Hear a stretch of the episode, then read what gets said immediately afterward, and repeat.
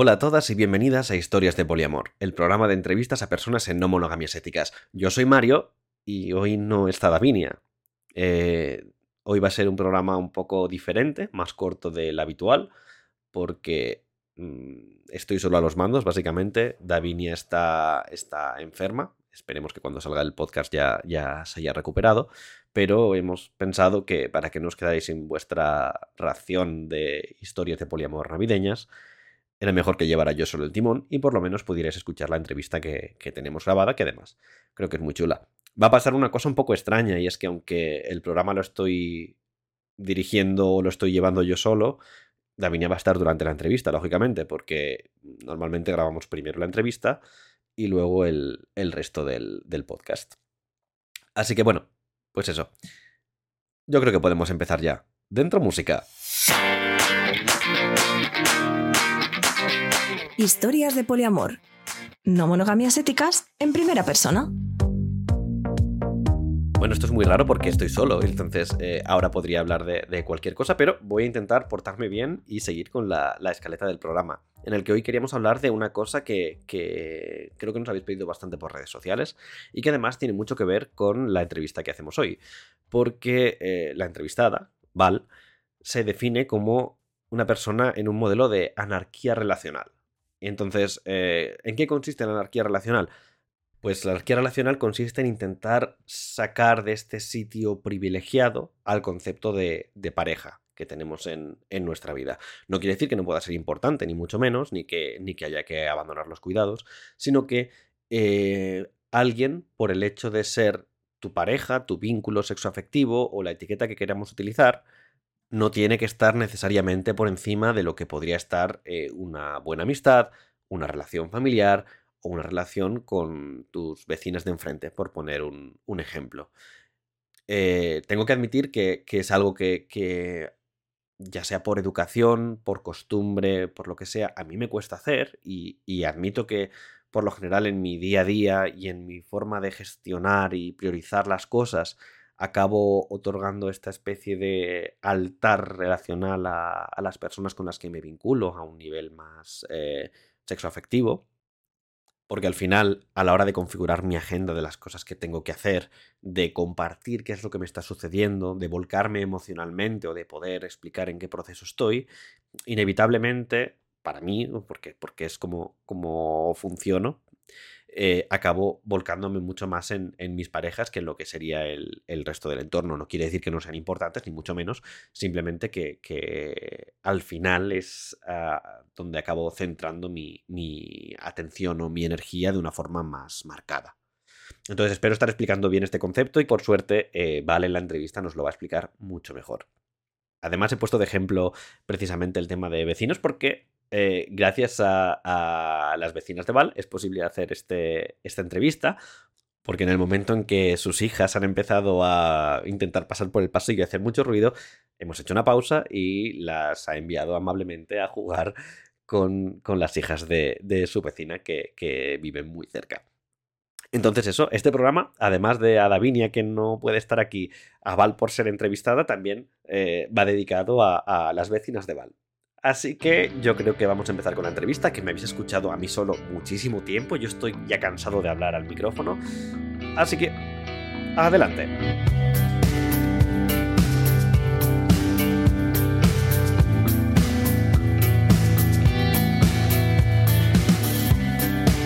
Hoy estamos con Val. Val, muchísimas gracias por acceder a la entrevista y por dejarnos tu casa, que hemos podido empezar a grabar a pesar de haber niños presentes. Bueno, presentes, presentes ahora no están presentes, pero están por aquí. están por aquí, avisamos por si se oyen interrupciones, ruidos. Baby Shark. Es lo que hay. No, no, Baby Shark, eso ya pasó, eso ya pasó. Ahora estamos, seguimos con Frozen, let it go. bueno, solemos empezar las entrevistas eh, pidiendo que nuestros entrevistados y entrevistadas se definan. Así que, ¿quién es Val? Uf. Vamos a... siempre se empieza con un uf. Sí, sí, sí, No, es como, ¿quién eres? Es como, ¿qué es lo que te apasiona? Son, son preguntas muy grandes. Eh, pues para ese podcast soy anarquista relacional, soy madre soltera, madre, madre solitaria, madre soltera, eh, de, de, dos hijos en custodia compartida. Significa que tengo mitad del tiempo tengo los niños y la mitad del tiempo no los tengo. Y eso es muy importante a nivel de cómo yo puedo crear mis relaciones, porque tengo tiempo disponible sin crianza, que no todas las madres tienen esa, ese privilegio. Em, trabajo en el sector de tech, que también me da el privilegio de unos ingresos que me permiten tener una vida a pesar de tener hijos, porque hijos son muy caros. Em, y pues trabajo desde casa, que es otro privilegio porque me permite disponer de mi tiempo sin estar yendo y viniendo en coche a una oficina que está yo qué sé dónde. A una hora en Barcelona, porque todos los atascos son una hora. Por ejemplo. Eh, soy alemana, o sea, lo escucharéis por, por mi acento encantador, no, no autóctono, eh, pero llevo aquí desde hace 15 años y bueno, aterricé en lo del poliamor hace 10 años, 12 años, algo así, ya, ya hace un ratico. Ya hace un ratito. ¿Y, ¿Y cómo fue este viaje personal en las no monogamias? Este aterrizaje? todo empezó con que mi entonces marido me dijo que se había enamorado de otra chica y yo le dijo, vale. Y me dijo, ¿cómo que vale? Y yo, bueno, mientras eso no significa que tengamos que cancelar el viaje a París o que ya no haya brunch los sábados por la mañana en esa casa, a mí qué más me da si te ves con esa chica los jueves. Porque yo pensaba que los jueves él iba a salir con sus amigos, que no era el caso que iba a salir con ella, pero ¿qué más da? O sea, yo voy a salir con mis amigas, tú sales con ella y ya está. Y se cabreó un montón. Porque el hecho de que yo no reaccionara de forma violenta, me dijo, ya, pero tú tendrías que tirar algún vaso contra la pared. Digo, para yo después limpiar esto yo. Hola, no, gracias, yo ya estoy muy bien aquí en casa. Y pues llegamos a la conclusión, o sea, él llegó a la conclusión de que solo, solo podía amar a una sola persona y que como se tenía que elegir, me dejó por la otra chica. Y yo lo, lo, llevé muy mal, no a nivel de que me dejara, sino a nivel de que, que ¿por qué estoy yo tan, tan rota, tan rara, de que no sintiera esas emociones que se supone que deberías eh, eh, sentir? Porque no me sentí traicionada porque él se acostara con otra mujer, me sentí traicionada de que, de que por eso tenía que eh, básicamente tirar toda una vida que teníamos montada. Entonces yo fui a hacer terapia y la psicóloga me dijo, no, que, o sea, el problema no eres tú, el problema es que como los dos o como él ha gestionado este, esta interrupción de lo que se supone que no pasaría, pero el problema no eres tú por poder aceptar otra persona en tu vida. Y me, recomendó algunos libros, entonces empecé a investigar y a leer, etc. Y vi que existe algo como las no monogamias. Yo empecé con Ethical Slut, eh, eh, ética, promiscua. Esto, que es un tocho, no lo recomiendo a nadie. O sea, en, en, ese entonces no había muchas cosas para leer, entonces empezar un poco con la Biblia es lo lógico, pero también hay que ver que es dentro de un entorno muy, eh, político muy específico en los años 70, 80 en los Estados Unidos, en California o Florida o yo qué sé. O sea, es muy específico. Entonces, traspasarlo esto a la realidad española de hace 10 años pues no todo, no todo funcionaba tan bien. Entonces empecé con un poco explorando, también como en ese entonces ya no tenía pareja, es un poco, cuando no tienes pareja declarada pareja, es muy normal que salgas con mucha gente porque la sociedad da por hecho de que estás buscando, entre comillas, la pareja ideal. Y mientras estás buscando, por supuesto que vas a estar picando diferentes cosas para ver lo que te gusta y lo que no. Como si fuera parte del proceso de cribaje. Eh, correcto, correcto. Entonces, claro, entonces tampoco no hace falta que lo discutes con nadie o que lo hables con nadie o porque, bueno, es lo, normal. En, en el momento que tú declares, esta persona es mi pareja, ahí sí que cambia la historia eh, pero entonces yo ya tenía algunos amigos que también se interesaban por el tema, que íbamos leyendo eh, cosas juntos, intercambiando cosas y pues fui aprendiendo más y más los dos. El libro que eh, quizás más me marcó fue y aún no está en español, se llama Stepping Off the Relationship uh, Escalator, que es básicamente una serie de entrevistas de gente que vive el poliamor o las no monogamias y que demuestra muy bien cuántas diferentes opciones realmente hay, cuánta, cuántas formas de definirlo realmente hay y que todo el mundo habla de algo diferente aunque use el mismo vocabulario. Y el otro libro que está ahora en español, que se llama Polysecure, en inglés, ya buscaréis cuál es el nombre, acaba de ser traducido. Sí, por Miguel Bagalume. Sí, que es súper, súper reciente. Y este, junto con el Stepping of the Relationship Escalator, son como los dos libros que yo re- recomiendo a todo el mundo, porque te da un poco el abanico de opciones, que no, es, no existe el poliamor, sino existen las opciones de relacionarte de forma no monogamia ética de la que mejor encaja contigo. Entonces yo acabé a- a- aterrizando en la anarquía relacional más que nada porque es lo que mejor se, se ajusta a mi personalidad y a lo que yo busco a nivel de ejemplos también para mis hijos en esta vida. Entonces, si, si tendría que definir la anarquía relacional, para mí básicamente significa no evaluar las relaciones que tienes basado en que si hay interacción sexual o no.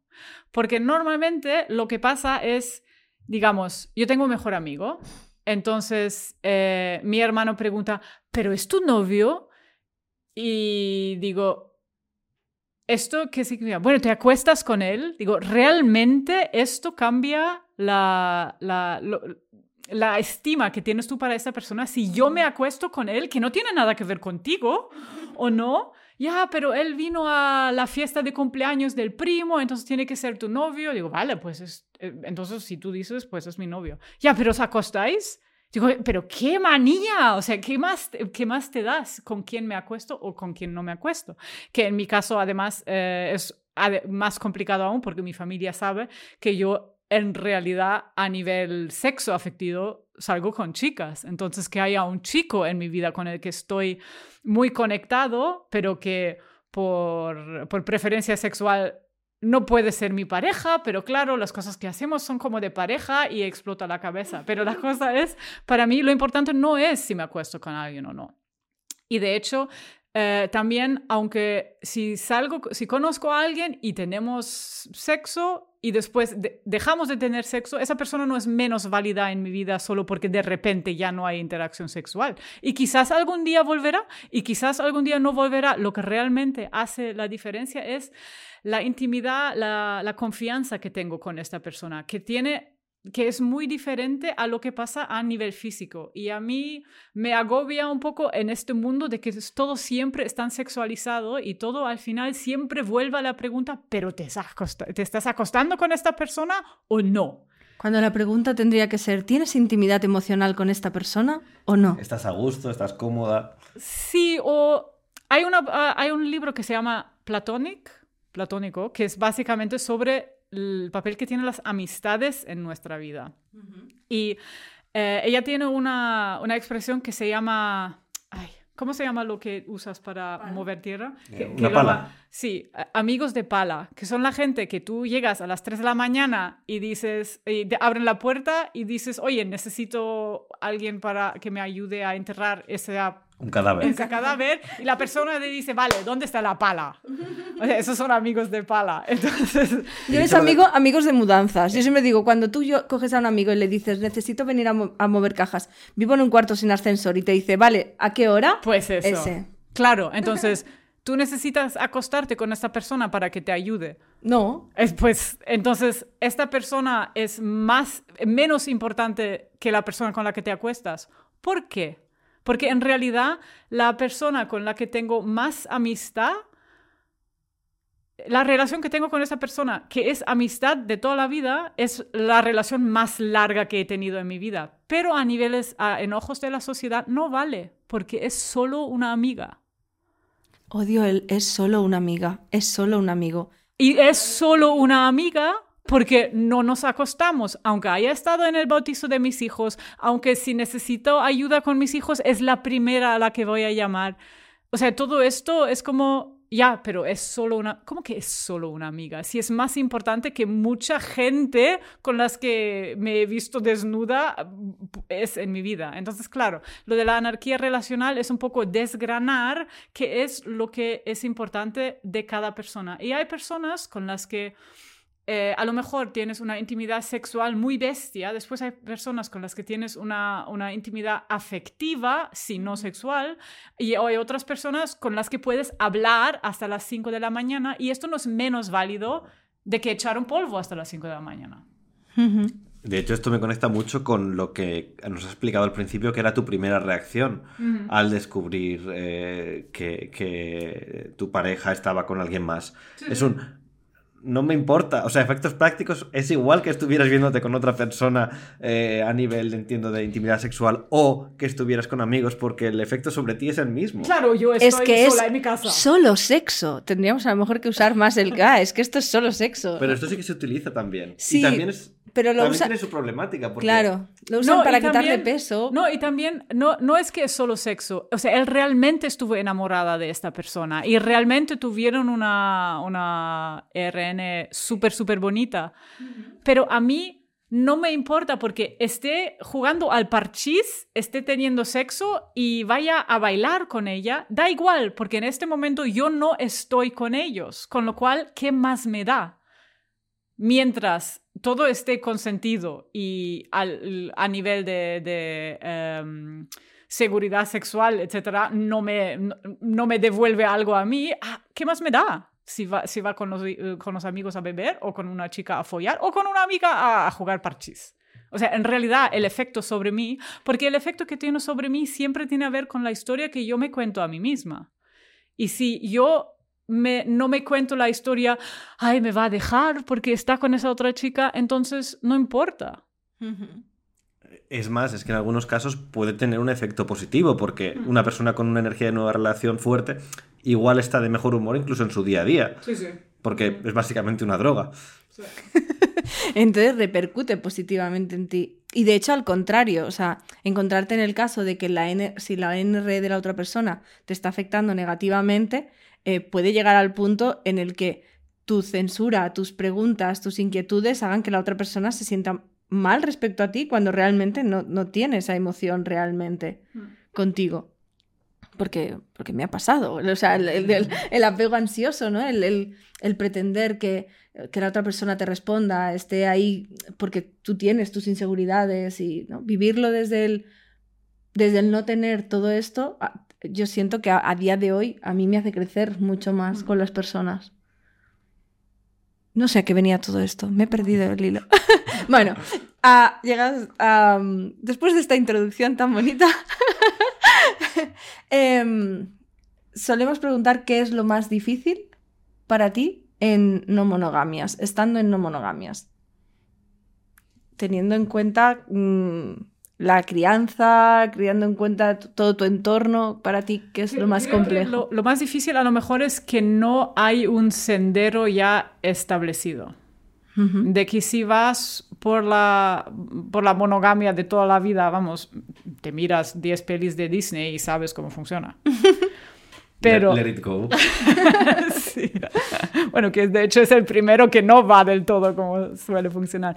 Mientras en las no monogamias, como hay muchas opciones, tienes que toma- tomar decisiones muy conscientes de qué es lo que tú quieres. Porque si simplemente vas con el, con el flujo, dejas fluir, acabas en algo parecido a las monogamias. Entonces yo, yo veo mucha- muchas personas no monógamas que en realidad lo que viven son dos o tres o lo que sea monogamias paralelas porque tienen los mismos rituales que- eh, co- con la pareja, tienen sus parejas, tienen, o sea, es todo muy, muy, muy monógamo, solo que multiplicado. Entonces, eh, y, y mucha gente entiende, de hecho, el poliamor así, de que tú tienes una pareja y dos parejas, pero son claramente parejas y se distinguen eh, a nivel de estatus de la gente que es solo, entre comillas, amigos. Entonces, eh, lo más, más difícil es quizás para uno mismo decidir qué es lo que yo quiero y quién quiero que esté más cerca de mí en mi vida. Y de hecho, y eso suena muy utilitario, eh, yo escojo muy, con mucho cuidado la gente que quiero que esté cerca de, de, mi familia o, o, de yo y de mis hijos, porque yo, yo quiero que mis hijos más adelante tengan otras personas adultas que tengan valores parecidos a los míos, a los que pueden acudir cuando ya no van a hablar conmigo porque yo soy la madre. y llega una edad en que no querrán hablar conmigo. Entonces yo ahora ya estoy creando la red que pasa eh, tiempo con ellos, que se divierte con ellos, que cuando la mamá es lo puto peor del mundo, puedan hablar con la otra gente, que ya los conocen desde que son pequeños, en las que confían y las que yo sé que no los van a empujar hacia una monogamia automática solo porque es lo que hacen, sino que tengan suficiente gente que les pueden ayudar a cuestionar las cosas que les vendrán inculcados, queriendo o no, del cole, de las pelis que ven, de las series que ven, porque hay una gran presión hacia la monogamia, no intencional, pero simplemente en la cultura en la que nos movemos. Y cuando tú estás llegando a, formar tu propia identidad, tener otros adultos que te puedan, de, las que tú sabes que no son como los demás, eh, puede ser de gran ayuda. Entonces, realmente yo estoy haciendo una apuesta para el futuro desde ya, porque cuando mis hijos tengan 14 años será tarde, porque si yo introduzco una nueva persona a los cuando tengan 14 no va a funcionar porque será coñe. Pero si ya conocen a esta persona desde hace 10 años, pues es entonces es otra es otra conversa. Entonces yo miro a la gente que tengo más cerca, no tanto en que cuánta cómo sería esta persona como pareja, sino qué tenemos en común a nivel de actividades, a nivel de valores, a niveles de valores que ellos pueden pasar a mis hijos y también a nivel de puedo pasarme con esta persona eh, todo un domingo haciendo brunch, comiendo y hablando. Porque esas son las cosas que a mí me importan muchísimo más de que si llamo a alguien pareja o entonces ahora tengo que hacer ciertas, em, ciertos rituales solo porque se supone que se hacen. De hecho, creo que de las personas con hijas que hemos entrevistado, tu caso es el único que desde el primer momento, bueno, no sé si el único no, pero desde el primer momento ellas saben que, que tú estás en este modelo. ¿Puedes explicar un poco cómo, cómo lo llevas, cómo lo decides hacer así o qué preguntas te hacen, porque no deja de ser un choque con lo que igual ven cuando están en el colegio. A, ver, yo nunca he tenido que salir del armario con mis hijos porque ellos nacieron en el armario conmigo, entonces es lo que hay. Tampoco, o sea, nunca...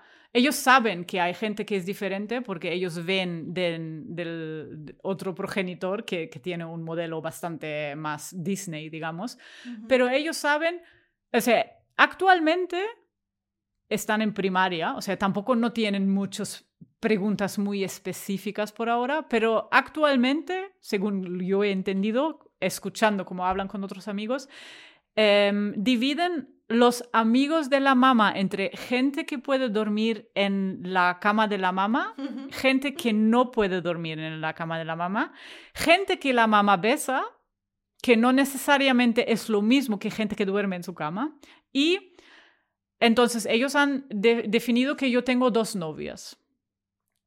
Y un tercero porque hay una chica arrodillándose en una foto de mi cumpleaños. Entonces, si ella se arrodilla, estamos casados.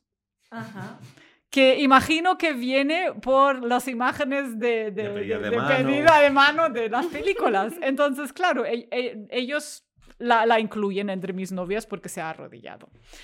Entonces, eh, claro, eh, viendo esto es un poco, es muy interesante porque ellos no entienden la palabra novio o novia todavía porque la están formando, pero ellos, escuchan a otra gente hablando de que mi, el novio de mi madre o la novia de mi madre, etc. Entonces, claro, ellos buscan quién es el novio en, en mi vida, pero es algo muy, ah, bueno, con, con, ella te besas, pues tiene que ser tu novia porque a las novias se besan. O sea, es como una, una lógica un poco circular. Si no hablamos eh, más allá de que pues, no, nos abrazamos o nos besamos o puedo dormir acurrucado en mi cama. O sea, esto es el nivel de, de, información que ellos tienen. Y honestamente, hasta que tengan 42, es el nivel de, de información que les daré. Porque, porque lo que pasa en mi cama es algo entre mí y la otra persona y mis hijos no tienen por qué, o sea, se pueden contar sus historias, eso todos los hacemos de nuestros padres, pero no, mm, no veo por qué los tengo que, que explicar esto. Lo que sí me es muy importante es que ellos sepan de que no, la exclusividad es algo que tú puedes ponerte de acuerdo con otra persona, pero no es algo que se da por hecho sino eh, eh, es básicamente un acuerdo que puedes tener con alguien, pero es un acuerdo voluntario. Entonces, sobre todo con mi hija, no quiero que jamás esté en la, en la situación de, de, que alguien le diga, ah, pero tú eres mi novia, eres mía y por lo tanto ya no tienes más... Eh, ¿Más parejas? no, más, no, más personas puedes, en tu vida. No, y por lo, tú no puedes decidir más porque eres mía, porque eres mi, mi, mi como si fuera una cosa. Uh -huh. Entonces, hablamos mucho del tema de, de, consentimiento, de cómo sé lo que a mí me gusta. El hecho de que hay gente que a veces duerme en mi casa y otras veces no. Yo dejo muy claro, no, pero hoy la mamá quiere dormir sola, entonces la persona se va a la, a la habitación de visita. Y eso también está bien, porque tampoco no hay... Eh, no hay ni, ninguna ley que dice solo porque una vez alguien ha dormido en tu cama tiene que, o sea, tiene Mm. derecho a dormir en la misma cama otra vez la próxima vez y que también si no duerme en la misma cama no significa que se haya acabado la relación, Uh -huh. sino que sigue siendo igual de amiga, igual de amigo, aunque a veces sí y a veces no. Y creo que estas matices son muy importantes que los vean ya en acción ahora, porque ahora no lo entienden, pero yo quiero que cuando, cuando sean mayores recuerdan estas cosas y vean como un ejemplo de que no hay nada prescrito, de que tú puedes decidir qué es lo que funciona para ti y lo que no. Aunque sea la parte más difícil. Sí. No, pero al final en la crianza siempre lo más difícil es cómo consigues pasar las cosas que son importantes para ti a tus hijos Uh -huh. sin convertirlo en un sermón, porque así no funciona.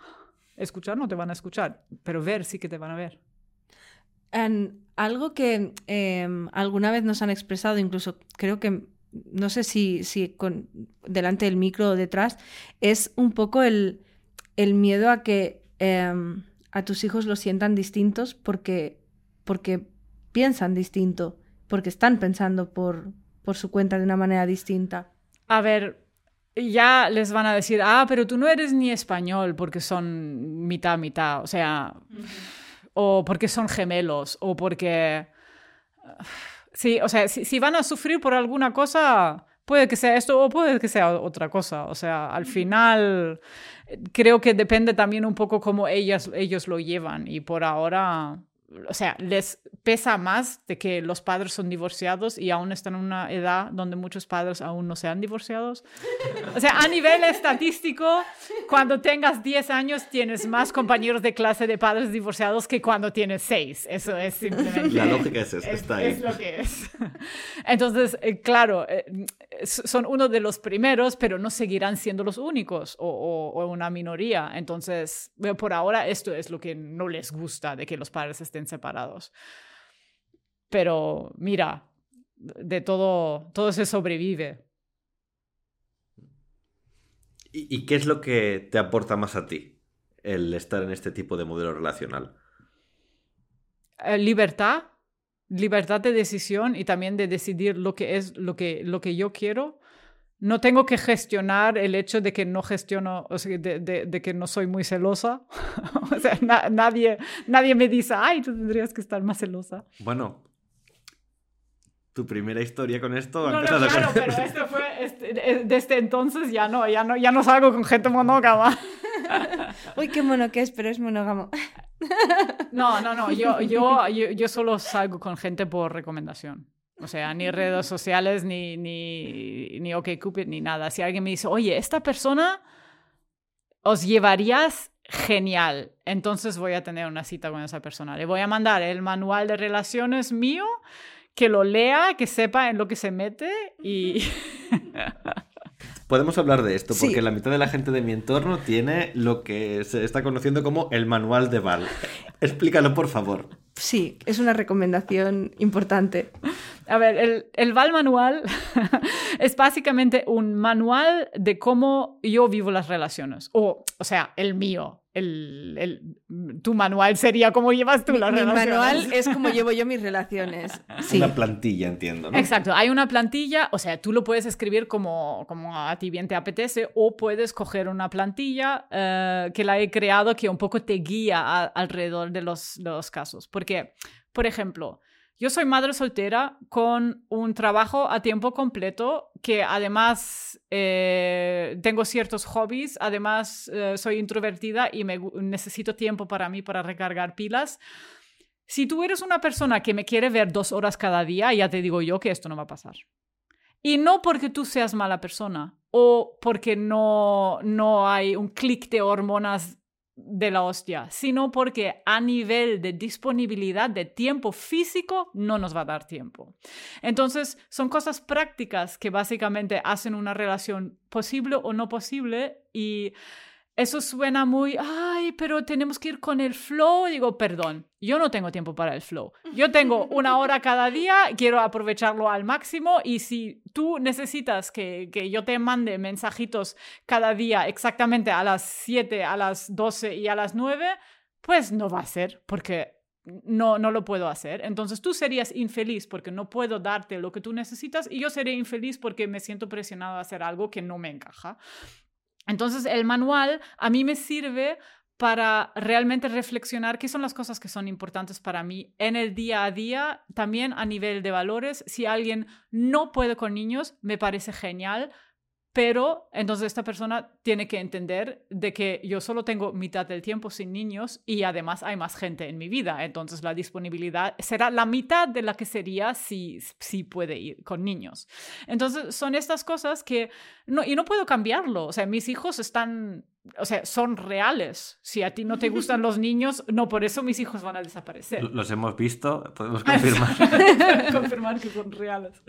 Entonces, eh, eh, claro, el manual a mí me ayuda a recordar que son las cosas que son importantes y de hecho yo lo reviso cada dos meses y ahora lo tengo desde hace muchos años. Entonces, si comparo lo que escribí hace seis años con lo que escribo ahora, es muy distinto.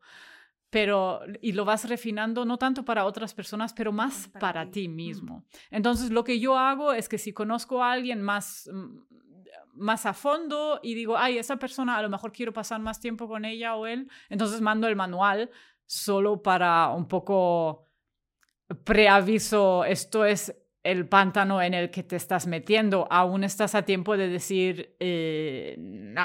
O, ah, mira, yo puedo trabajar con esto. Y si alguien me dice, mira, lo que me cuentas aquí es que no me encaja para nada, no pasa nada. O sea, no, no tienes que salir con cada persona que esté disponible a salir contigo.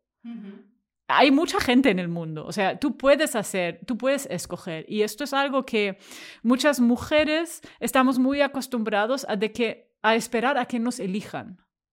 Y el Val Manual para mí es una forma de decir, no, no, yo, yo no tengo que esperar a que alguien me elija a mí. Yo también tengo derecho a elegir con quién quiero yo salir y que a mí me encaja. Solo porque tú me has elegido a mí no significa que yo tenga que elegirte a ti. De hecho, em, vamos a poner el enlace en algún lugar em, para que la gente pueda entrar. He de reconocer que a mí, después de mi divorcio, o sea, era un, un manual que conocía de hacía mucho tiempo, pero hasta después de divorciarme no, no decidí ponerme a, a ello. Y, y el mío tiene tres años em, y lo reviso. Normalmente siempre que, que conozco a alguien y pretendo salir con esta persona, digo, vale, voy a revisar qué hay aquí porque me apetece compartirlo. Eh, y, y es lo que dices, noto como al principio era todo el no quiero esto, no quiero esto, no quiero esto, no quiero esto. Eran un montón de cosas en plan no quiero porque no quiero que se vuelvan a repetir. Y ahora es un todo esto me sirve, esto me funciona así, yo estoy funcionando así. Mm, tú verás. ¿no? Y después, en el día a día, a veces hablo con gente con las que estoy saliendo que me dice, oye, pero en tu manual dice esto, pero no es verdad. Y digo, no, claro, porque en el nivel que estamos ahora, ya, no, ya hemos encontrado una forma diferente en la que funcionamos. Pero en general, para empezar, me gusta poner estas reglas, que después las, las cambiamos, las rompemos, lo que sea. Muy bien. Pero vamos a empezar con, con el baremo aquí y después ya vemos por dónde lo ajustamos. En tu caso, ¿cuál ha sido el, el, mayor cambio que has hecho en tu manual? Si echas un vistazo a la primera versión que tenías hace... Uy, eso es una buena pregunta. Creo que lo que más ha cambiado es como eh, el uso que hago de mi tiempo. Porque también, por ejemplo, mi padre estuvo muy enfermo, entonces durante medio año básicamente puse en mi manual, me pareces una persona muy interesante, si te, si te he enviado esto, llámame un, un año. Porque tengo gestiones familiares actualmente que no tengo tiempo ni para la gente que me es importante y ellos sé que me van a aguantar porque me conocen, pero no, mm. no, no quisiera ahora encontrar una nueva persona. Y después también lo que ha cambiado mucho es mi uso de etiquetas, porque he tenido algunas experiencias en la... El problema de las etiquetas es que generan expectativas, lo quieras o no. Entonces, si yo, yo uso las etiquetas muy utilitarias. Si yo voy a una conferencia y quiero que tú, Davinia, vengas conmigo, le voy a decir a mi jefe, oye, llevo mi novia, que es Davinia, y entonces te puedo llevar, porque todo el mundo puede llevar un plus one, mm. una persona más. Eh, o si voy a la boda de una amiga en Alemania voy a decir, ah, me apetece llevar a, a Chris porque también habla alemán. Entonces voy a decir, voy a, llevar, a mi novia que es Chris. Entonces, en el caso de amigos, amigos, o sea, de amigos con las que realmente no hay ninguna pretensión de, de que, de otro tipo de, de relación, normalmente no hay problema. Pero si, cuando estás con alguien en una situación más ambigua, en la que nunca has definido el estado, entonces, si tú de repente, si yo de repente digo, mira, eso es Davinia, mi novia, entonces tú a lo mejor puedes quedarte con la idea, ah, ahora somos novias. Entonces, y esto, claro, la idea de novia llega con un montón de derechos o privilegios, que vamos a pasar el día de San Valentín juntos, me tienes que llamar en mi cumpleaños, eh, vamos a, tienes que recordar el día que nos conocimos y tenemos una canción especial, o yo qué sé. Entonces, claro, si el, el problema es que si usas las etiquetas de forma utilitaria, puede que de repente la persona con la que los utilizaste empieza a tener expectativas que en realidad no querías cumplir porque para ti solo fue una forma de llevar a alguien de viaje. Entonces, claro, hoy en día estoy mucho más reticente a decir, de un lado estoy más liberal con quién es mi novia y quién es mi novio, porque también mis hijos llaman novio a todo el mundo y mi familia también está completamente confundido, pero del otro lado también estoy bastante más reticente a declarar a alguien novio o novia, porque yo también sé de que lo clásico de novio o novia, ay, ¿cuándo os vais a vivir juntos? Yo tengo mi, mi pareja de convivencia, que no es lo mismo que novia, y yo no quiero vivir con nadie más. Entonces, claro, es como rompo con muchos esquemas y tengo que tener mucho cuidado a nivel de, de etiquetas porque ya me estoy confundiendo, confundiendo suficiente a la gente que no me es cercana como para además confundir la gente que me es muy cercana y que me importa mucho. Hay que aclarar que pareja de convivencia... Nesting partner en inglés, no sé cómo sería en español. Es persona, una, simplemente alguien con quien convives. Exacto, pero, pero no como compartir piso, sino yo, ella es mi familia. Ahí está. Y ella participa en lo que es eh, con los niños. Tenemos la nevera conjunta, no cada uno tiene su parte en la nevera. Entonces, desde fuera todo el mundo cree que somos pareja. Pero nos, cada uno tiene su propia habitación con su propia cama. Y ella tiene su novio y, y yo tengo mi gente y tenemos ah, vidas sociales bastante paralelas, pero en casa eh, hacemos las cosas juntas. Sois equipo. Exacto. Entonces es, eh, es más, es, mucho más que simplemente una compañera de piso. Es una compañera de convivencia y si, o sea, en mi testamento está ella y si yo estoy en el hospital y alguien tiene que decidir si desenchufar la máquina, ella es la persona que lo va a decidir. Pero esto, claro, a nivel clásico, como no somos, no tenemos una relación sexoafectiva, mi novia tampoco no es. Entonces es como en algún momento te fallan las etiquetas. Ahí está. Claro, también creo que fallan más seguramente, digamos, de puertas hacia afuera. Sí, sí, sí. Es No, decir, para adentro lo tenemos muy claro, lo que somos la una para la otra. Sí, bueno, no, no, pero me refiero, ya ni tanto, pero nos- nosotras, y yo te conocemos Sí. y es verdad que no es algo que se vea mucho, pero creo que es, lo entendemos bien. Pero en el momento en que eh, se, se- se intenta entender desde un esquema más monógamo, más clásico, es, es cuando la gente le vuela la cabeza, básicamente. Pues si a mí me vuela a veces a mí la cabeza intentando definir qué son cada una de las personas que hay en mi vida para mí, pues cuando intento entender depende de qué, pienso, bueno, es igual, déjalo.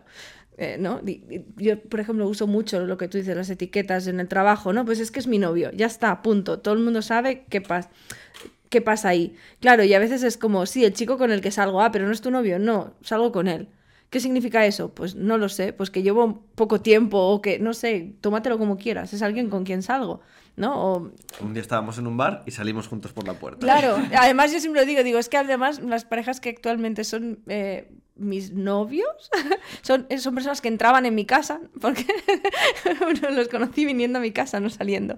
Es como, yo qué sé, es, es muy difícil a veces decidir el por qué. No, y al final yo también entiendo que la gente que nos rodea simplemente quiere un, un atajo fácil. A ver, esta persona, ¿cuál es la relación que tiene contigo para que yo la puedo meter en, en- en- en la caja correcta al saludarla, al dejar de, yo qué sé, cosas en tu casa o abrir la puerta si ellos pican y tú no estás en casa? ¿Tienen derecho o no tienen derecho? O sea, es un poco, eh, muchas veces eh, conlleva toda una, una cosa práctica al- alrededor de ello. Es una forma rápida de entender el mundo y las relaciones. Correcto. Sí, sí. Pero hay que entenderlo como tal. Sí, sí, sí. Mm, Esto era lo que, lo que más le había aportado. Creo que es que a mí podríamos estar aquí hablando sobre cómo configurar relaciones. Bueno, aprovecha de que estamos. aprovecha que tengo vecinos. Esa es otra, la relación que, que puedes llegar a configurar con, con personas como, bueno, pues como tus vecinos, ¿no? Que a veces parece que no, no tiene ningún tipo de importancia y son personas con las que puedes tener un, un vínculo muy cercano. O sea, a mí me ha pasado últimamente em, con, con un amigo eh, sentir que esta persona va a encajar muy bien con mi familia de sangre y decidir que esta persona se viene a acompañarme y a estar conmigo en ese día. Y claro, en mi familia es como te lo estás trayendo como si fuera tu novio y es, pero no es mi novio, es mi amigo, os lo estoy presentando como tal, ¿no? Como ya os he explicado que las si queréis a alguien como, pues estas son las personas para esto, estas son las personas y, y, bueno, es algo. Pero es, es, es un poco el problema que, que se habla mucho de maternidades disidentes o de formas diferentes de criar a los niños y siempre se dice, o sea, los niños se crían en comunidad porque si no, no funciona. Pero eso no significa que me tenga que acostar con toda la comunidad. Y- Qué, qué pereza. Mucha. De que, no, qué pereza. Eso sí, pero, o sea, simplemente el hecho de que comunidad tiene mucho más de que relaciones sexoafectivas. Comunidad significa que tú puedes dejar tus llaves con el vecino. Comunidad significa de que tengas amigos a las que puedas llamar para que te echan un cable con los niños porque tú tienes una entrevista de trabajo. Comunidad significa de que los niños sepan a quién hablar si tú no, pues, si no quieren hablar contigo o si tú no estás disponible. O sea, comunidad es todo una red de relaciones interpersonales que son completamente independientes de que quién se acuesta con quién. Y yo creo que le damos demasiada importancia a quién se acuesta con quién. Sobre todo si medimos el tiempo que realmente la gente se acuesta. O sea, realmente. Es mucho más importante el tiempo que dedica la gente a dejar palas para poder enterrar cadáveres. Pues vale, yo creo que podemos acabar aquí ya la entrevista. Muchísimas gracias por todo. Gracias por la acogida. Amaste ahora. y por el té.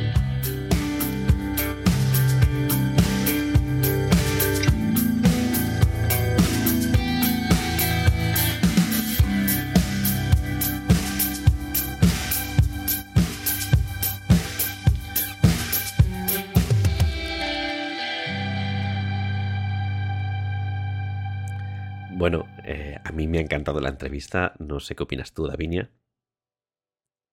Oh, Dios mío, no me aguanto. Eh, Davinia sigue enferma, no ha cambiado nada desde que he grabado la primera parte del, podcast.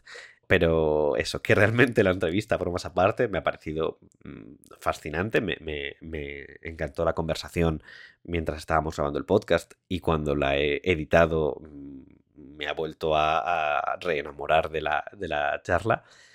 Y, nada, lo que, lo que sí que podéis escuchar por suerte eh, de la voz de Davinia es el fragmento de texto que, que nos ha enviado Val. Así que, bueno, mm, Davinia a través del tiempo, cuando quieras. La lectura que nos propone Val em, es del libro traducido en castellano como Reinventa las reglas, del autore Meg John Baker. Capítulo 9 reglas alternativas.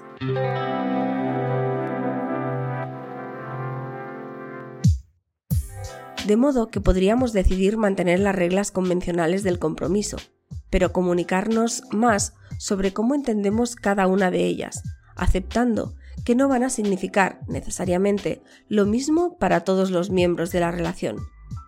¿Qué sucede si vamos más allá y decidimos que las reglas convencionales del compromiso no son lo que queremos prometernos mutuamente. ¿Podría haber unas reglas alternativas para el compromiso que se adaptaran mejor a nuestra situación concreta? Un buen punto de partida para una reescritura de las reglas sería la idea, que hemos tratado en varias ocasiones en este libro, de que las relaciones cambian y evolucionan con el tiempo. Esa es la razón por la que mucha gente cuestiona las reglas de compromiso, su razón para hacerlo es que sabemos que mañana, la semana que viene, el año que viene, la próxima década, no vamos a ser las mismas personas que somos hoy. A partir de ese punto, ¿cómo podemos prometer que nuestros sentimientos de amor hacia alguien y nuestras conductas de ser de una determinada manera con esa persona seguirán siendo iguales? Hasta aquí hemos tratado el compromiso como si fuera algo excepcional que sucede en un momento específico de una relación. Obviamente no es así, incluso si celebramos una ceremonia de compromiso. Seguimos comprometiéndonos, sea implícita o explícitamente, a lo largo de nuestras relaciones.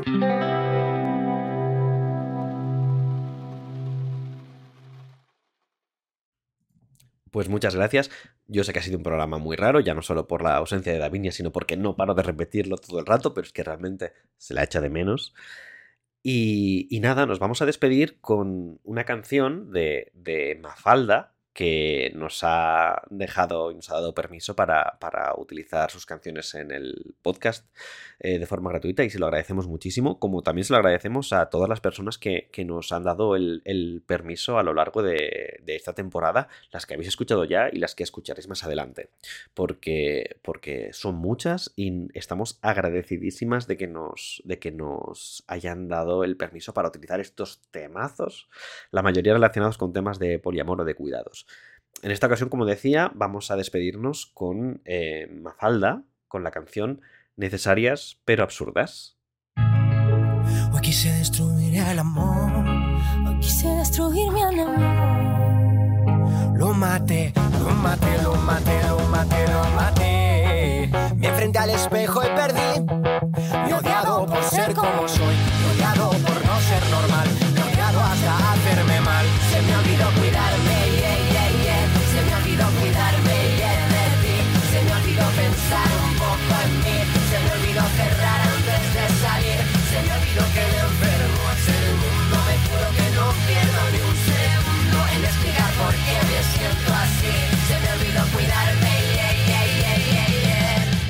Y eso ha sido todo por el programa de hoy. Recordad que podéis seguirnos en redes sociales y que nos podéis enviar vuestras historias de poliamor a nuestro correo historiasdepoliamor.com o a través de nuestro Instagram.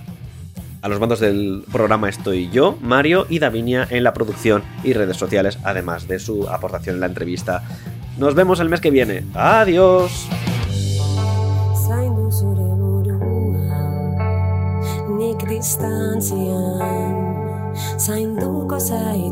Zaitut Zein dagizute sentian Ez natuko gara Zaindu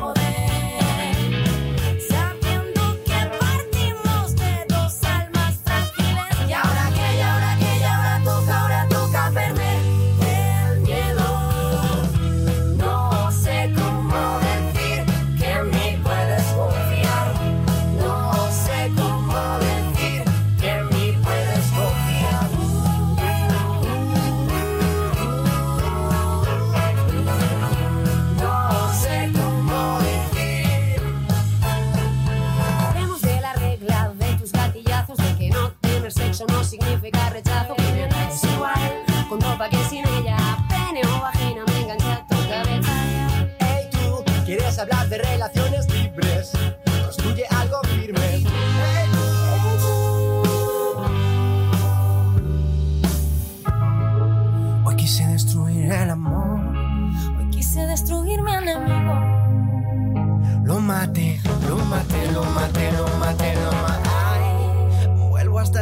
otra vez. Me debato la existencia, no sé si solo me toca vivir. Pero busco la frecuencia que pueda con mis ansiedades, mis complejos, mis problemas en el sexo, mis mitades, problemas mentales, mis enredos, mis manías y mis gestos. Se me olvidó cuidarme, yeah, yeah, yeah. se me olvidó cuidarme yeah, de ti, se me olvidó pensar.